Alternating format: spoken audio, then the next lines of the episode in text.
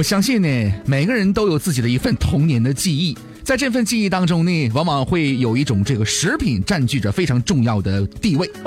我记得我小时候呢，那个时候物质生活特别的匮乏啊，然后呢，不像现在想吃什么都有。我那时候我就小时候缺钙，我妈给我想了一招，那你缺钙怎么办呢？家里没钱啊，那那你就，那你就吃鸡蛋壳吧。于是呢，我就把那鸡蛋壳捣碎了，然后兑水喝。过了一段时间，哎呀妈呀，发现好了，这当时给我妈乐的。后来医生跟我说：“孩子啊，你有点贫血。”我把这事儿跟我妈一说，我妈当时我就拎着拎着菜刀就过来了。孩子，要不要不你你舔舔菜刀吧？这给我整的，我现在看见菜刀我都得嗦了两口。那个年代是想吃什么它没有，不像现在有，但是你却不敢吃了。就拿我们今天要说的这个玉米来说哈，各位有没有发现，在大街上呢会看到很多的玉米？可是呢，这些玉米呀特别特别的香，而且放老长时间它就是不坏。其实呢，这其中啊有部分商贩呢就在煮玉米的过程当中呢加入了玉米香精。那么这个玉米香精对人体有害吗？其实玉米香精的配料呢是纯净水、食用酒精、丙二醇、食用香料。酒精大家都不陌生，乙醇呢可以作为加工的辅助剂来使用。那么丙二醇是什么呢？丙二醇呢是一种粘稠微甜的液体，具有吸湿、润滑和抗菌的作用。它有非常广泛的商业用途，在食品、化妆品、药品和日用品上呢都有广泛的应用。丙二醇跟酒精其实呢是近亲，两人关系呢是非常的近的。结构也非常的相似，所以呀，经常也跟酒精一起来并用，可以增加抑菌的效果。这也是为什么玉米一天卖不完，第二天呢还能接着卖而不会变馊变坏的原因了。食用香料就是一些香精的成分，使用香料的种类呢非常的多。我国的食品添加剂使用标准当中啊，允许使用的食用合成香料呢有上千种。那么刚才我们说到的丙二醇的安全性如何呢？丙二醇跟酒精呢非常的类似，丙二醇在人体内呢可以被氧化代谢变成醋酸和丙酮酸，进入人体正常的代谢过程，所以呢它对人体呢并没有危害，而且跟酒精一样，如果大量食用丙二醇，是会有喝醉酒一样的感觉的。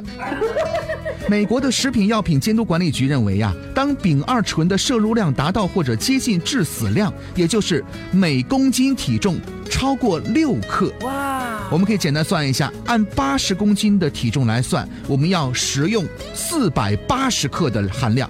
只有在这种情况之下呢，会造成某些动物的肾脏的损伤。哇，所以根据我们现在的食用量啊，只要是合理来使用丙二醇，就不用担心了。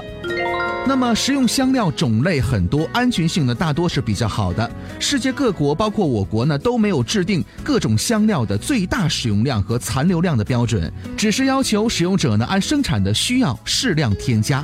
不过消费者呢倒也不用担心商家呢会加太多这样的东西，因为香精呢是具有一种自我限量特征的物质，少量用的话人们会觉得很香，但是如果用太多了，那么会产生刺鼻的气味，反而让人觉得恶心。这就跟香水一样，简单的抹一点，香味非常的淡雅；但是抹多了，会让人觉得非常的俗气，而且非常的恶心。这么看来，玉米香精当中的几种物质呢，还算是比较安全的。那么问题来了，既然是安全的，那是不是就意味着它可以用来煮玉米呢？其实是不行的。首先，我国食品添加剂标准呢，对丙二醇的使用范围规定里边呢，并没有玉米，所以用来煮玉米就属于超范围使用了，属于违法行为。其次，我国食品添加剂使用标准当中明确规定，不得使用香料的食品名单当中啊，就包括新鲜的蔬菜和新鲜的水果、原料等食材。原粮当中禁止添加食用香料或者是香精。所谓原粮，就是指啊未经过加工的粮食，新鲜的玉米棒子就属于此类了。所以，不论这种玉米香精呢是否会对人体有害。它都不允许用来煮玉米棒，如果有使用啊，那肯定是违规的行为了。因此，玉米香精不能用来煮玉米棒。但是呢，这并不意味着吃了这样的玉米棒就会有害。大家呢不用过于担心其中所含的丙二醇、香精等这样的一些食品的添加剂。其实啊，更应该担心的是一些商家呢使用劣质的玉米棒，为了掩盖劣质玉米棒而用香精来掩盖，这倒可能呢影响消费者的健康呢。